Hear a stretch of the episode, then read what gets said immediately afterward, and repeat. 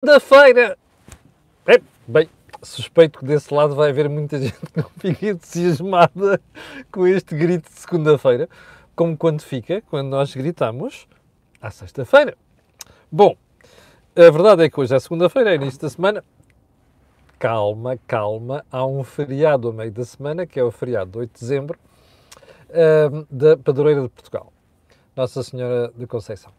Ora bem, o que é que temos para si hoje? Para já nada. Apenas lembrar que este canal tem uma parceria com a Prozis, o que significa quando for ao site fazer compras, ali, ali na saída está cupom promocional, você escreve Camilo e basta isso para sair de lá com desconto de 10%, ok? Bom, segundo reminder, esta semana, amanhã, dia 6, Corporate Talks em Viseu. O tema é muito sugestivo. Como sabe, o Corporate Talks foi criado para ajudar na literacia financeira. Nós temos um problema com a educação financeira em Portugal, dos países em geral, até das pequenas e médias empresas, e portanto o Corporate Talks foi criado para isso. Sou eu, a BTOCnet, um, o que assegura, digamos assim, a parte de, dos números e da contabilidade, um, o novo banco, a fidelidade e a Sendijalidade. Bom, uh, vamos então ao programa de hoje. E vamos começar, como sempre, com o período de ordem do dia. E exatamente por um assunto que tem dominado a atualidade nos últimos meses, que é aquela chamada polícia da moralidade no Irão. No fim de semana, como já percebeu, pelo brutal aumento de protestos que aconteceu no Irão e fora dele, o país anunciou que a polícia da moralidade ia chegar ao fim. Vi alguns comentaristas muito citados, outros mais céticos. Eu sou dos mais céticos. Acho que quando os regimes querem dar a volta a um problema, calar os protestos, uh, fazem estas coisas. Portanto, sinceramente, estou no grupo daqueles que não acreditam. Bom, situação ainda mais grave do que esta. Chegou dos Estados Unidos no fim de semana, uh, numa declaração do Sr. Donald Trump, predador mora, uh, que perdeu as eleições de 2020 e agora vem dizer que quer acabar com a Constituição Americana um, ehm, porque os pais fundadores da democracia da América não quereriam umas eleições fraudulentas não sei muito bem o que é que contestar eleições, que é uma coisa que vem a destempo. Este tipo não percebe nada da democracia, não é? É só o seu ego. Um, primeiro quer anular as eleições de 2020. Bom dia para o Reino Unido. Um, e agora aparece como suspender a Constituição Americana. Não sei se já perceberam, mas este idiota está igual a todos os ditadores do mundo, não é? Porque não há outra conclusão a tirar. Quando alguém diz que numa democracia quer suspender a Constituição, que é uma Constituição que iluminou as democracias de um número incontável de, países, incontável de países, este idiota que não tem outro nome está igual aos ditadores de todo o mundo. Eu espero que os meus amigos de direita e de esquerda que adoram o Trump percebam isto. É que isto é exatamente suspender a democracia. Este tipo acabou por se revelar finalmente. Bom, eu sinceramente nunca pensei ver a democracia americana tão mal arrastada pelo chão. O Ocidente não quer comprar petróleo russo acima dos 60 euros. Uma decisão reforçada há pouco mais de uma semana pela Comissão Europeia, pela União Europeia. Uh, a pergunta é esta. Então, mas isto tem algum efeito? Faz algum sentido? Tem algum efeito? Bom, se faz sentido, faz sentido limitar tudo quanto é a fonte de divisas para o Sr. Putin. A questão é, qual é a medida mais adequada? Então vamos lá. Para já, Putin diz que não vende, ok? Abaixo de 60 euros. Isto é, é, é de rir, já vai perceber porquê. aqui eu dei-me ao trabalho de ir fazer um bocado de pesquisa para perceber qual é o preço a que a Rússia está a vender o seu barril de petróleo. Como sabe, no mundo há vários referenciais de petróleo. Olha, aqui na Europa é o Brent do Mar do Norte. Nos Estados Unidos é o West Texas Intermediate. E na Rússia é o petróleo extraído dos Urais. Bom, este é o preço de referência, é o mais elevado. O barril de petróleo dos Urais está a ser vendido a 48 a 52 dólares dos mercados internacionais. Portanto, estar a dizer que não se vai comprar a 60 e ele está-se a marimbar, até faz de conta que não sabe que está a ser vendido a 48 a 52 dólares. Está a ver como é que as coisas são. Isto é tudo uma cambada de tontos, não é? A questão base aqui é outra. É saber se todas as empresas que participam no processo logístico de venda do petróleo russo ocidentais vão ou não cumprir isto. Olha, seguros, por exemplo, os navios que transportam o, o petróleo do género. mas para isto, até agora não ouvi nada. Aliás, até sabemos que há empresas da China e da Índia que compram aos russos processam e depois vendem. Tal é a hipocrisia que, que, que, que graça neste mercado. Bom, é de rir. Bom, ponto seguinte. Ah, não me esqueci. Guardei para agora, porque já estão 4.200 pessoas em direto.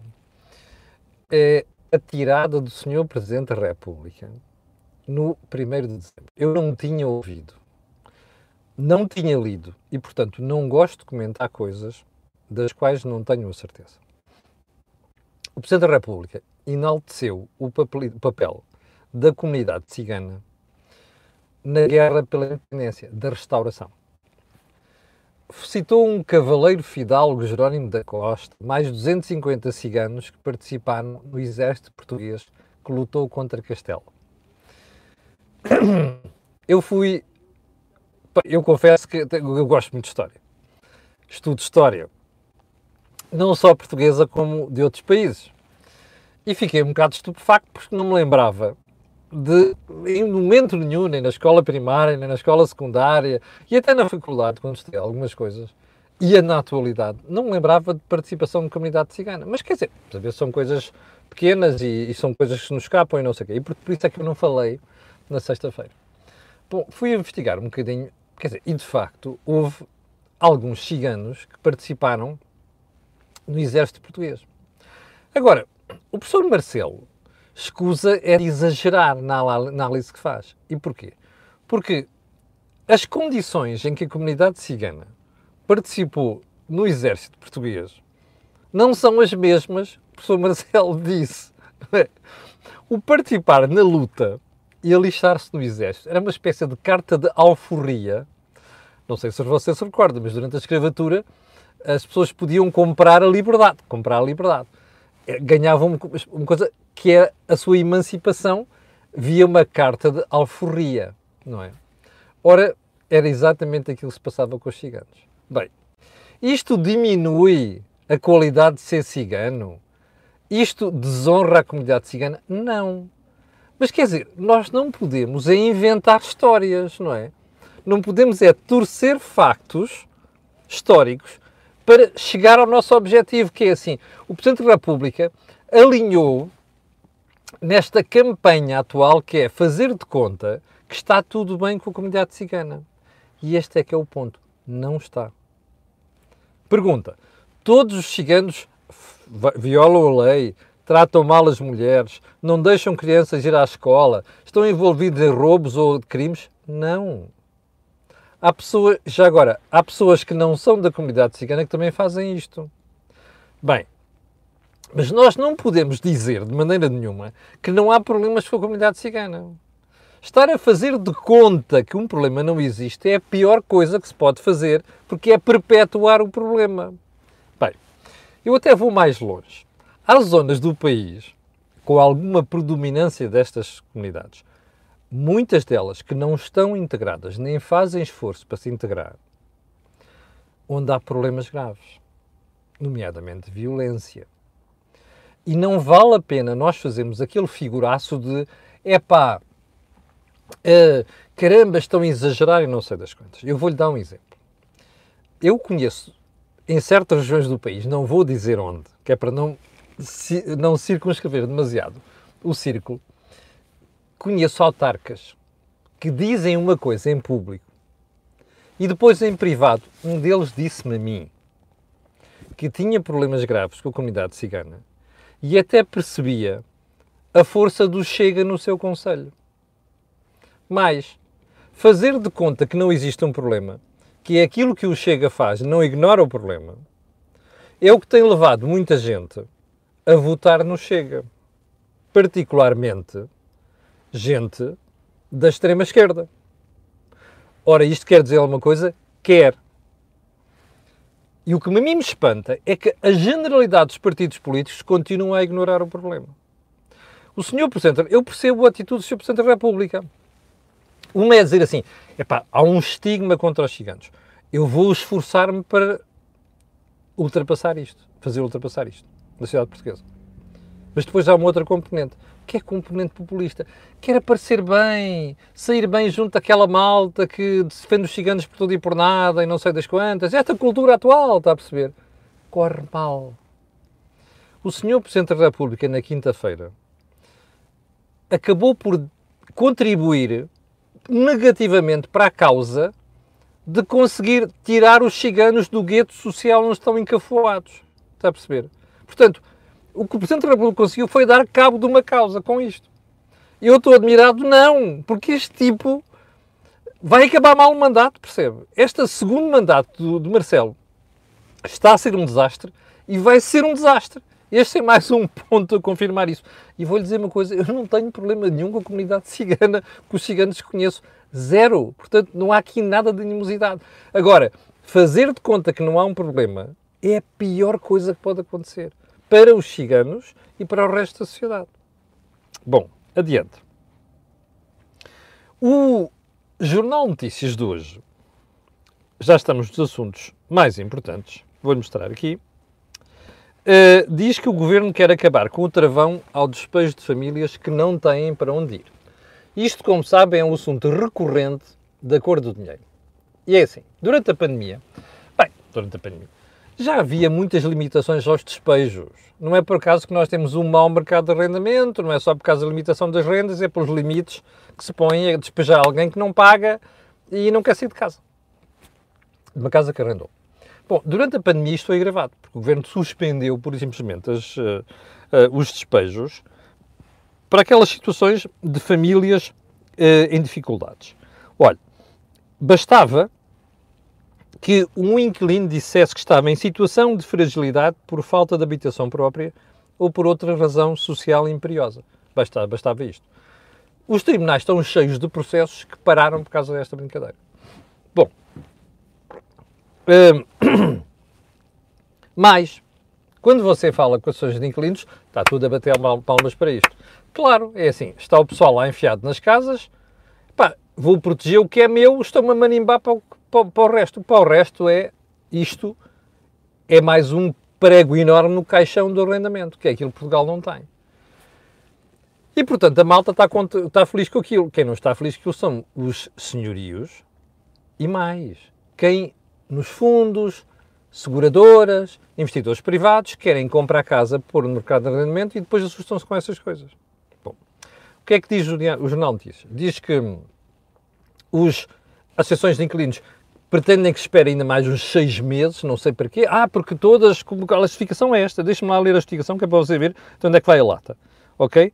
Um senhor, um tal de António Machado, dirigente da Associação dos Inquilinos Lisbonenses, diz que em centenas de milhares de contratos de arrendamento, um, a atual revogação não é assim tão grave, mas talvez fosse esperar meio de meses. Porquê? Porque diz ele que maior, uma boa parte das pessoas ainda não conseguiram resolver o problema dos rendimentos, não sei quantos. Bom, eu, eu, compreendo que ele diga isto, mas o que é que ele tem que fazer? Tem que ir à Segurança Social, é o Governo dizer assim, ó oh, oh, pessoal, como a malta está em dificuldades, pá, quem tem que ir lá dar uma ajuda às pessoas são vocês. Porque vocês é que cobram impostos e contribuições sociais, que é para depois ajudar quem tem dificuldades. Não são os, os senhorios, ok? E este é que é o problema.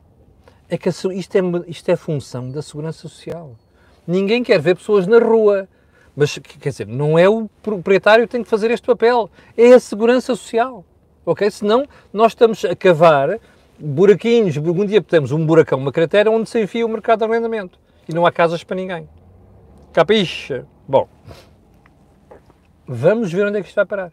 É que esta proposta está no Parlamento. E eu, você vai ver, vai, vou postar aqui uh, dobrado conta singelo, que o Bloco de Esquerda e o PCP e até a ala esquerda do PS vão fazer aqui um broado caraças para não deixar isto ir para a frente. Ok? Nunca se esqueça de uma coisa: quanto mais limitações você puser neste momento para estas coisas, menos casas você vai ter no futuro. Para si e para os seus filhos. Bom, ponto seguinte. Os preços de combustível, não sei se já foi à bomba hoje, mas o preço de gasolina subiu um cêntimo. O do gasóleo baixa 3,4 cêntimos. O que é que devia ter acontecido? A gasolina devia ter baixado. Percebe? Ao, invés vai subir. Um, o gasóleo devia baixar mais. Ao invés só baixa 3,4 cêntimos. Você dirá, ai, os malandros do, do petróleo. Não, não, não, não, não o petróleo está em queda. Aliás, a OPEP até diz que vai manter a produção, não sei. Uns dizem que vai acordar, vai manter a produção. Bem, o petróleo está em queda. E o preço dos refinados também, o diesel e o gasóleo. Como nós dissemos na semana passada, e até dissemos que o Primeiro-Ministro ia bater palmas às gasolineiras, porque as insulta quando lhe dá jeito e depois não palmeia, desculpe o verbo, inventado agora, quando elas merecem. O preço da gasolina do gasóleo está abaixo de antes da guerra. Ah, dirá você, magnífico, não me tinha percebido. Pois não, a malta só insulta, não é? Só se incomoda quando sobe. Quando baixa, não sabe agradecer. Bem, o que é interessante nisto é que o governo, na sexta-feira, meteu uma portaria cá fora a dizer o seguinte: Ah, pois, como o petróleo está a cair, os preços estão a cair, nós agora aumentamos o imposto. O ISP Imposto sobre os Produtos Petrolíferos. Bom, esse aumento é o que é responsável pela subida de um cêntimo do preço da gasolina. E é o que é responsável por uma baixa só de 3,4 cêntimos do gasóleo. Você dirá, isto não tem lógica. Pois não. É que o governo o que é que fez? Quando foi do pior momento da subida de preços, provocado, aliás, acentuado pela guerra, o governo assustou-se com os protestos de empresas e particulares, portanto, famílias, então o que é que decidiu? olha, vamos ao ISP e damos um desconto. E, paulatinamente, ao longo dos últimos meses, tem vindo a reduzir esse desconto. O último episódio desta saga foi na sexta-feira. Moral da história. Lembra-se do primeiro-ministro que volta e meia jura que ele baixou os impostos? que ele fez uma coisa magnífica e inverteu o que a Troika tinha feito? Está aqui. Este é o primeiro-ministro que só sabe falar em impostos. Bom dia para os Estados Unidos, para a Califórnia. Este é o primeiro-ministro que dá cabo do país enchendo de impostos e contribuições e taxas e taxinhas. Bom, este é o primeiro-ministro que conseguiu meter no país uma carga fiscal, ou seja, impostos, mais contribuições em percentagem no PIB mais elevada de sempre, ok? Mais do que a Troika. Ouviu bem? Mais do que a Troika. Também não sei se percebeu, mas os últimos dados, já referentes ao ano passado, e este ano vai acontecer a mesma coisa, a carga fiscal voltou a aumentar. Este é o primeiro-ministro que mente todos os dias com quantos dentes tem na boca. Bom, Ontem ainda, PSD veio protestar. Mas o que eu achei fantástico foi o protesto da Catarina Martins, que muito indignada numa ação lá em cima no Norte, dizia assim, ai, não sei quanto, isto é imperdoável. Dizer, oh Catarina, eu ainda me lembro da senhora, apoiante do governo do Partido Socialista, em 2016. Como é o nome daquele filme? Sei o que fizeste no verão passado. Eu sei o que você fez no inverno de 2000, aliás, na primavera de 2016. Quando o doutor Mário Centeno lá chegou, e para dizerem que estavam a baixar os impostos, baixaram o IRS, aumentaram o ISP. Até foi mais grave do que aumentar o IRS. Sabe porquê? Porque o ISP é pago por toda a gente e depois tem efeito na cadeia. Tudo em repercussão. Desde a alimentação e tudo e mais alguma coisa. Percebeu? Esta é a Catarina Martins que de repente se foi-se a memória, percebe? E aparecia ontem a criticar violentamente, considerar imperdoável que o governo tenha aumentado o ISP. Bom, mas como se isto não bastasse, é só pândigos, percebe? A classe política portuguesa é só pândigos, não tem outro nome. Bom, porque a seguir vem o João Galamba, aquele truculento João Galamba, que eu ouvi na TSF, dizer assim: Ai, a senhora Catarina Martins, como líder partidário, devia ser mais responsável, porque ela ignora aquilo que é a política energética do governo. Então qual é a política energética? Porque quase que tinha um acidente quando eu ouvi, aí, o governo tem uma política energética. E depois a seguir, o João Galamba, com ar convincente e indignado, a explicar: Bom, isto é assim, quando os, quando os combustíveis descem, o governo sobe o ISP. Quando os combustíveis sobem, o governo baixa o ISP. Espera! Em sete anos, o governo baixou o ISP só agora, depois da guerra. E os combustíveis aumentaram durante este tempo todo. Isto é política energética do governo? Bom, mas o segundo ponto é mais interessante. Ah, espera aí. Mas agora que os preços estão a baixar, a gente tem que subir imposto. Isto não é política energética. Isto é política fiscal. E tem um nome, chama-se saque fiscal. Está a perceber? Isto é o governo que diz que baixa impostos. Está a ver? É de uma falta de vergonha inqualificável. O que eu acho espantoso é como é que depois os comentadeiros e os jornalistas, ao ouvir estas coisas, não se rebelem. Não digam assim, ó oh, João, diga lá, o que é que isso tem de política energética? Não tem nada, ok? Isto tem a política de saque fiscal. Sabe porquê que o governo está a fazer isto? Porque precisa de dinheiro. Está à rasca, está a perceber? Foi obrigado a gastar uma parte daquilo que era o aumento dos impostos acima do que estava previsto por causa da inflação, com apoios a empresas, enfim, gastou-os mal porque deu a toda a gente, quando devia ter dado aos mais desfavorecidos. E agora falta dinheiro. Está a perceber? E o governo precisa urgentemente de, de, receitas, porque está a aumentar a despesa pública brutalmente, ok? E tem de aparecer perante os mercados com um déficit pequenino, um superávit ou então corrupção da dívida pública.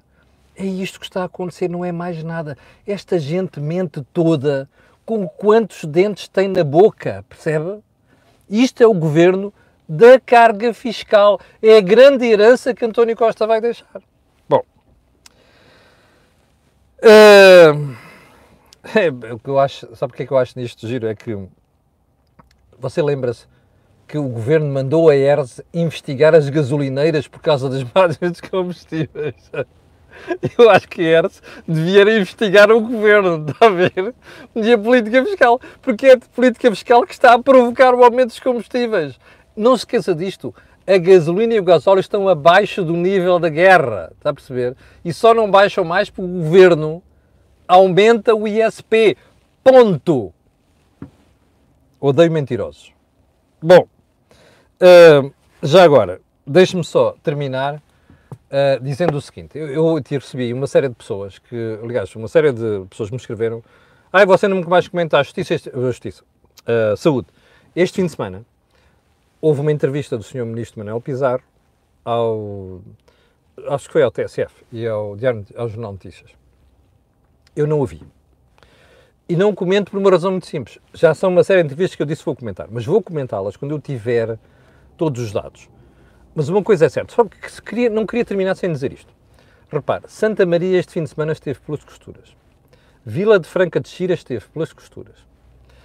Um, Hospital de Louros, Beatriz Ângelo, esteve pelas costuras. Nas semanas anteriores tinham sido Amadora Sintra e Almada, Garcia Duarte. Está a ver isto? A saúde teve um aumento brutal de verbas em seis anos. Três ministros passaram por ali. Ok? Adalberto Campos Fernandes, um, Marta Temido e agora esta senhora. Este senhor. O problema continua por resolver. Certo.